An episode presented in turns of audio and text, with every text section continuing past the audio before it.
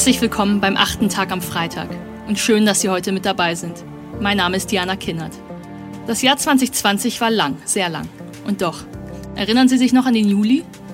Im Juli hat ein historischer EU-Gipfel stattgefunden. Auf der Agenda die Verhandlung des EU-Wiederaufbaufonds Next Generation EU, inklusive EU-Budget. Wir sprechen von 1,8 Billionen Euro. Ein historischer Gipfel. Nicht nur wegen der Rekordlänge der Verhandlungen. Erstmals kann die EU nun Schulden aufnehmen. Das heißt, sie kann schneller und besser auf Krisen reagieren. Doch auch wenn der Wiederaufbaufonds ein wichtiger Schritt in die richtige Richtung ist, am Ende bleibt ein Nachgeschmack. Wie wird die EU diese Schulden zurückzahlen, wenn sich die Staats- und Regierungschefs bis 2024 nicht auf weitere EU-Steuern einigen können? Wird das nächste EU-Budget vor allem für die Rückzahlung der Schulden genutzt? Werden Investitionen in die digitale Transformation, in den Green Deal, in Forschung und Innovation weiter aufgeschoben, obwohl wir sie jetzt dringend benötigen? Noch steht nichts fest. Die EU-Entscheidungsträger haben die Diskussion über die Rückzahlung der Schulden erst einmal vertagt. Doch die Wahrscheinlichkeit ist hoch, dass die Kosten der Pandemie auf die nächste Generation abgewälzt werden. Darüber macht sich Sophie Pornschlegel Gedanken. Viele Gedanken und das aus nächster Nähe. Denn Sophie Pornschlegel ist Politikberaterin in der Brüsseler Denkfabrik European Policy Center. Dort beschäftigt sie sich mit Demokratie, Rechtsstaatlichkeit und Zivilgesellschaft. Sophie Pornschlegel wird schwindlig bei all den gewaltigen Summen, die auf europäischer Ebene, aber auch auf den nationalen Ebenen in Rettungsschirm aufgespannt werden.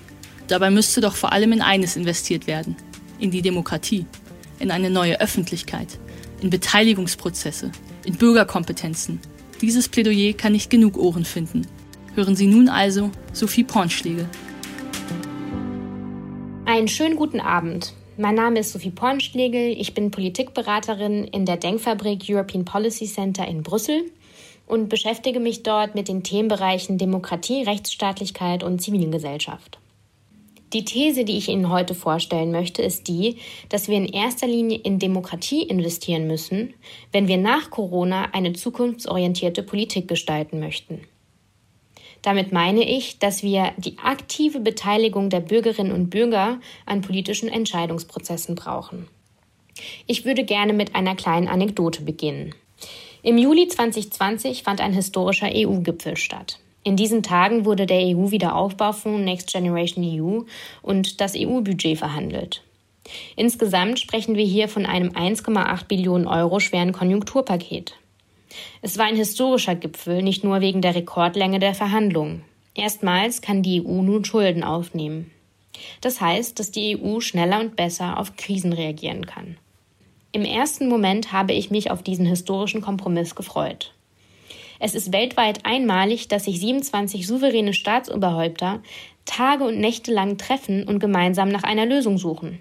Ihnen ist klar, dass sie in solchen Krisen gemeinsam an einem Strang ziehen müssen, auch wenn es nicht immer sofort klappt.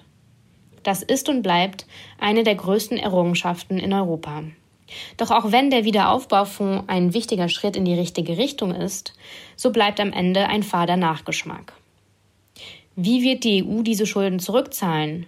wenn sich die Staats- und Regierungschefs bis 2024 nicht auf weitere EU-Steuern einigen können. Bedeutet das, dass das nächste EU-Budget vor allem für die Rückzahlung der Schulden genutzt wird? Möchten wir wichtige Investitionen in digitale Transformation, Green Deal, Forschung und Innovation weiter in die Zukunft schieben, obwohl wir diese Investitionen jetzt schon dringend brauchen? Noch steht nichts fest. Die EU-Entscheidungsträger haben die Diskussion über die Rückzahlung der Schulden erst einmal aufgeschoben. Die Wahrscheinlichkeit ist allerdings hoch, dass die Kosten der Pandemie auf die nächste Generation abgewälzt werden. Doch auch wenn der Wiederaufbaufonds ein wichtiger Schritt in die richtige Richtung ist, so bleibt am Ende ein fader Nachgeschmack. Wie wird die EU diese Schulden zurückzahlen, wenn sich die Staats- und Regierungschefs bis 2024 nicht auf weitere EU-Steuern einigen können? Bedeutet das, dass das nächste EU-Budget vor allem für die Rückzahlung der Schulden genutzt wird möchten wir wichtige Investitionen in digitale Transformation, Green Deal, Forschung und Innovation weiter in die Zukunft schieben, obwohl wir diese Investitionen jetzt schon dringend brauchen? Noch steht nichts fest. Die EU-Entscheidungsträger haben die Diskussion über die Rückzahlung der Schulden erst einmal aufgeschoben. Die Wahrscheinlichkeit ist allerdings hoch, dass die Kosten der Pandemie auf die nächste Generation abgewälzt werden. Auch national waren die ersten politischen Reaktionen auf die Pandemie alles andere als vorbildlich. Deutschland setzte auf Abschottung und schloss seine Grenzen. Zwischenzeitlich wurde über eine Abwrackprämie für Autos diskutiert. Im Jahr 2020. Mitten in einer Klimakrise, die abermals wissenschaftlich bestätigt wurde. Wir brauchen Autos, wenn wir Autos brauchen, die klimafreundlich sind. Ähm und das wird mit so einer Förderung ad absurdum geführt. Im Gegenteil, wir haben jetzt äh, erste Anzeichen, dass auch in Deutschland äh, das Thema Elektromobilität anfängt zu funktionieren.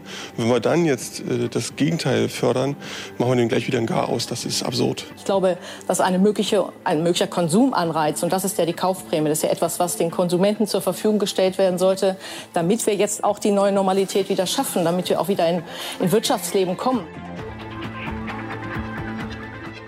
Zwar wurde die Prämie dann glücklicherweise doch nicht eingeführt, dafür aber wurde die Lufthansa mit einem 9 Milliarden schweren Konjunkturpaket vor dem Bankrott gerettet, ohne die kleinsten Klimaauflagen.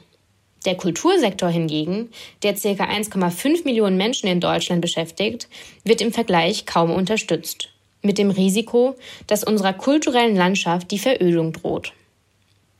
Die Prioritäten, die nun insbesondere in den europäischen und nationalen Konjunkturpaketen gesetzt werden, sind, alles in allem, rückschrittlich.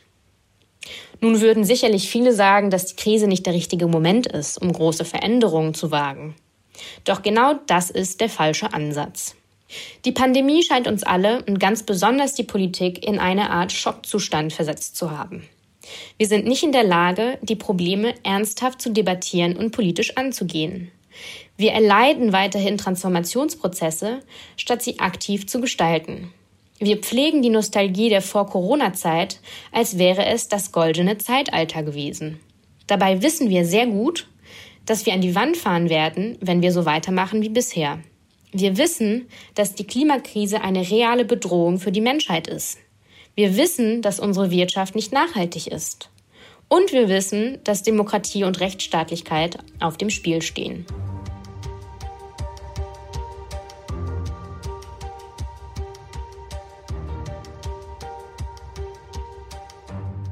Zu diesem letzten Punkt.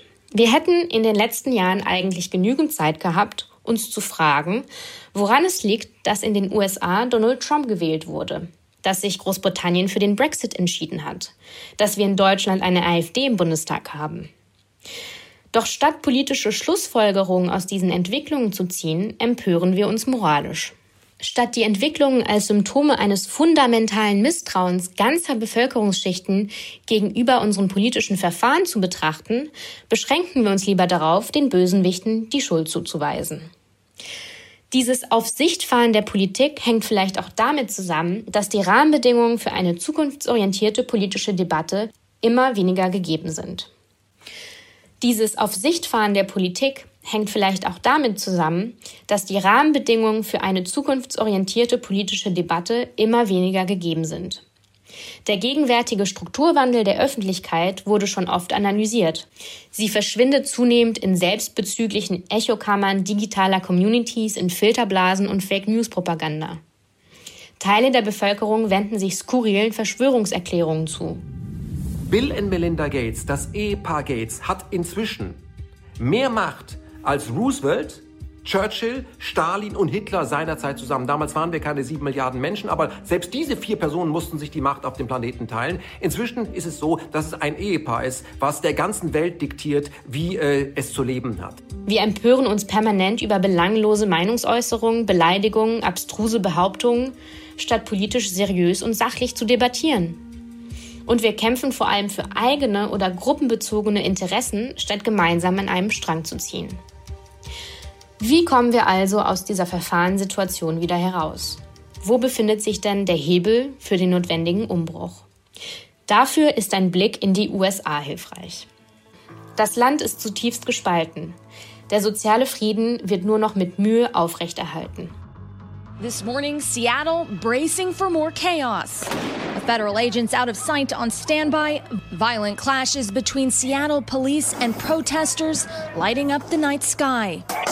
Over the weekend, 59 officers injured and 47 people arrested. Police declaring a riot due to the damage. This peaceful protest turning into a tense standoff. What is going on? Vier Jahre lang hat das Land einen Pöbelpräsidenten an seiner Spitze gehabt, der von Demokratie wenig hält. Diese Situation, die weit über die Wahl des Präsidenten hinausgeht, lähmt die amerikanische Politik vollständig. Das Land kommt gar nicht mehr dazu, über Wirtschafts-, Klima- oder außenpolitischen Fragen nachzudenken. Die USA sind nicht in der Lage, sich mit inhaltlichen Fragen zu beschäftigen, weil sie nur noch mit den Tweets eines Tyrannen und narzisstischen Medienentertainers beschäftigt sind. Zu dieser Situation ist es vor allem deswegen gekommen, weil in den letzten Jahrzehnten die Voraussetzungen für die Demokratie in den USA immer mehr abgeschafft worden sind. Zu dieser Situation ist es vor allem deswegen gekommen, weil in den letzten Jahrzehnten die Voraussetzungen für die Demokratie in den USA immer mehr abgeschafft worden sind. Kompromiss wurde zunehmend als Schwäche verstanden. Die politische Debatte ist zu einem gnadenlosen Kampf zwischen zwei Parteien verkommen, der nur noch wenig mit den realen Interessen der Amerikaner zu tun hat. Geld korrumpiert das gesamte System, während wirtschaftliche Ungleichheit und ein struktureller Rassismus den gesellschaftlichen Zusammenhalt bedroht. Die amerikanische Demokratie hat es verpasst, sich dem gesellschaftlichen und technologischen Wandel anzupassen und wurde stattdessen von innen ausgehöhlt. Was können wir daraus lernen? Fest steht, dass wir diesem Beispiel nach Möglichkeit nicht folgen sollten. Natürlich ist die bundesrepublikanische Demokratie ganz anders strukturiert. Doch wir sollten nicht blind auf unser Grundgesetz verweisen und denken, dass sich die freiheitlich-demokratische Grundordnung ganz einfach von selbst erhält, weil es schon immer so war. Und man sollte auch nicht glauben, dass Intelligenz und Bildung vor Naivität und Blindheit schützen und schon gar nicht vor faschistischem Gedankengut. Der Zerfall der US-amerikanischen Demokratie sollte uns eher dazu bringen, noch intensiver als bisher über die Rahmenbedingungen nachzudenken, die einen demokratischen Aushandlungsprozess ermöglichen. Wir sollten sicherstellen, dass sich die Politik auch noch in zehn Jahren mit wichtigen Fragen auseinandersetzt, mit Renten, Sozial- und Klimapolitik und nicht mit Skandalen, Affären, Lügen und Beleidigungen. Das kann aber nur dann gelingen, wenn wir die Prozesse und Strukturen unseres politischen Systems neu denken. Denn aus dem politischen Prozess heraus entsteht ein Ergebnis. Und das Ergebnis kann immer nur so gut sein wie der Prozess. Und dieser politische Entscheidungsfindungsprozess ist auch bei uns beschädigt worden.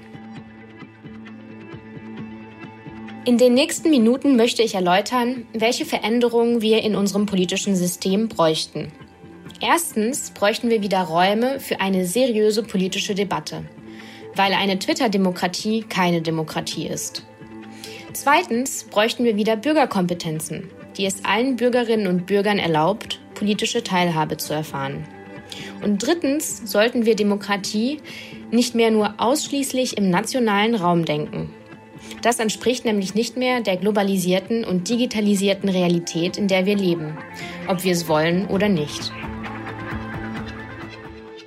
Zu meinem ersten Punkt. Wir haben kaum noch gemeinsame öffentliche Räume, wo das Volk, also wir alle als Bürgerinnen und Bürger einer politischen Gemeinschaft, sich treffen und debattieren kann. Wir haben auch keine verbindlichen Spielregeln mehr, die eine konstruktive Debatte ermöglichen. Nun könnte man sagen, dass es doch sehr wohl eine diverse Medienlandschaft gibt, auch viele soziale Medien, sowie die Straße als Ort des Protests und den Bundestag als Ort der politischen Debatte. Das stimmt. Dennoch sind diese Räume geschrumpft und bilden nur sehr bruchstückhaft die Vielfalt der sozialen Realitäten ab. Die SPD hat aus genau diesem Grund die Quartierbüros in Rheinland-Pfalz eingeführt. Die Zeit hat deswegen das Projekt Deutschland spricht gestartet. Und es gibt immer mehr NGOs, die versuchen, diese Räume wiederherzustellen. Mit Bürgerforen, Demokratiehauptstätten und Diskussionsplattformen.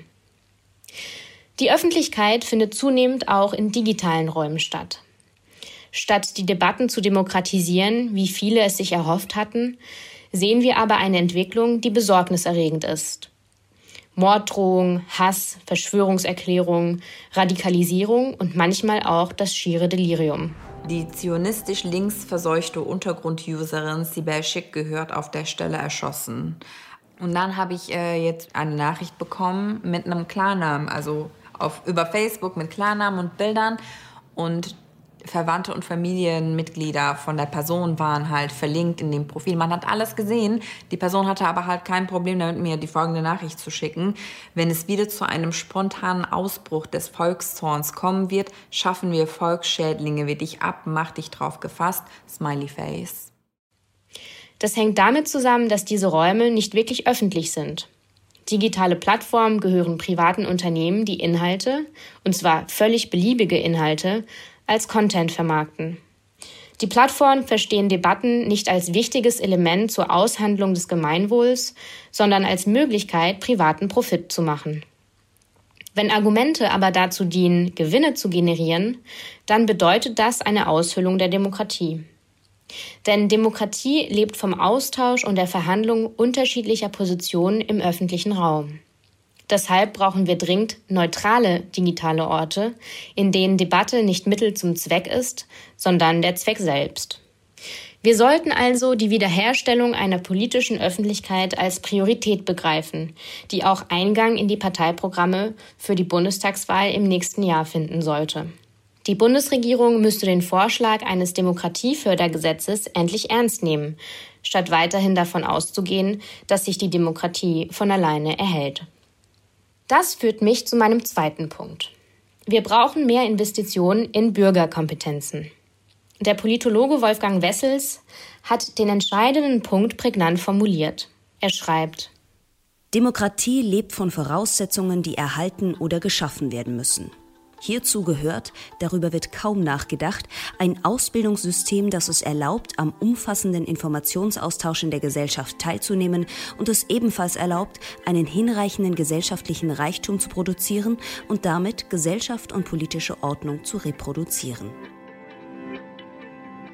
Wir können nicht davon ausgehen, dass alle Bürgerinnen und Bürger die gleichen Teilhabechancen haben, wenn wir dafür nicht aktiv die Voraussetzungen schaffen. Politisches Engagement erfordert Grundkenntnisse. Zwar gibt es eine Bundeszentrale für politische Bildung, die hier gute und wichtige Arbeit leistet, doch unser Bildungssystem gibt seinen Absolventen kaum das notwendige Wissen und das Verständnis mit, um unsere Rolle als Bürgerinnen und Bürger kompetent wahrzunehmen, gerade auch im Netz und in einer europäischen Gemeinschaft. Schulen bilden nicht nur künftige Marktteilnehmer, Arbeitnehmer und berufliche Fachkräfte aus, sondern auch Staatsbürger. Sie haben nicht nur eine ökonomische, sondern auch eine soziale und politische Aufgabe.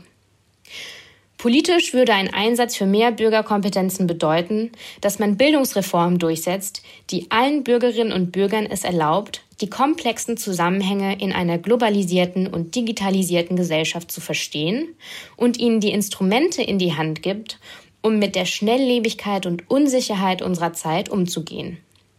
Es würde bedeuten, dass man in der Schule auch das lernt, was man später als Bürger, Verbraucherin, Arbeitnehmer braucht. Kenntnisse darüber, wie Bundespolitik und die EU funktionieren zum Beispiel, was Desinformation bedeutet oder auch ganz einfach, warum und wofür man Steuern zahlt, wie man eine Steuererklärung ausfüllt. Ganz davon abgesehen, dass man viel stärker auf die psychologische Dimension von Konflikten eingehen sollte. Denn der individuelle Umgang mit Veränderungen, mit Frustration und mit Ungerechtigkeit schlägt sich auf das Wahlverhalten nieder.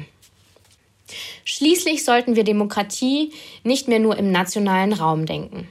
Zwar finden unsere politischen Debatten weiterhin größtenteils im nationalen Rahmen statt, doch die Einflüsse auf unser tägliches Leben sind schon längst globalisiert.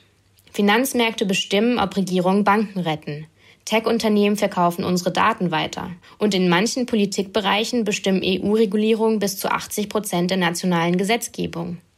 Statt sich aber wie die Briten eine irrationale Autonomie zu wünschen, sollten wir uns stärker überlegen, wie wir diese Abhängigkeiten demokratisch gestalten können.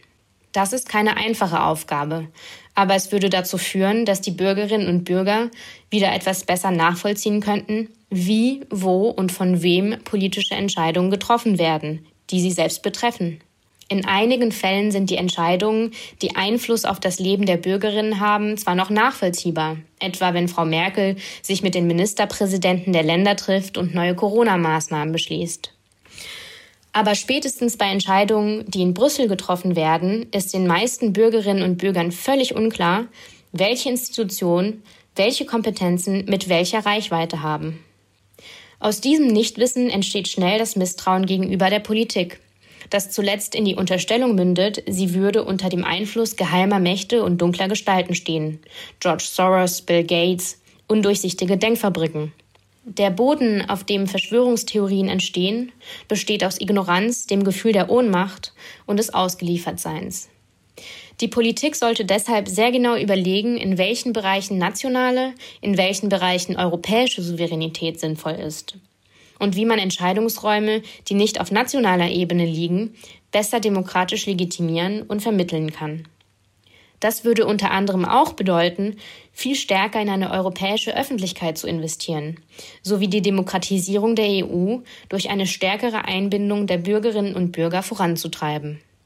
Wenn diese drei Punkte Wiederherstellung von öffentlichen Räumen, Investition in Bürgerkompetenzen und Demokratisierung der Entscheidungsräume politisch angepackt werden, dann wären wir schon einen entscheidenden Schritt weiter, um zukunftsorientierte Politik zu gestalten.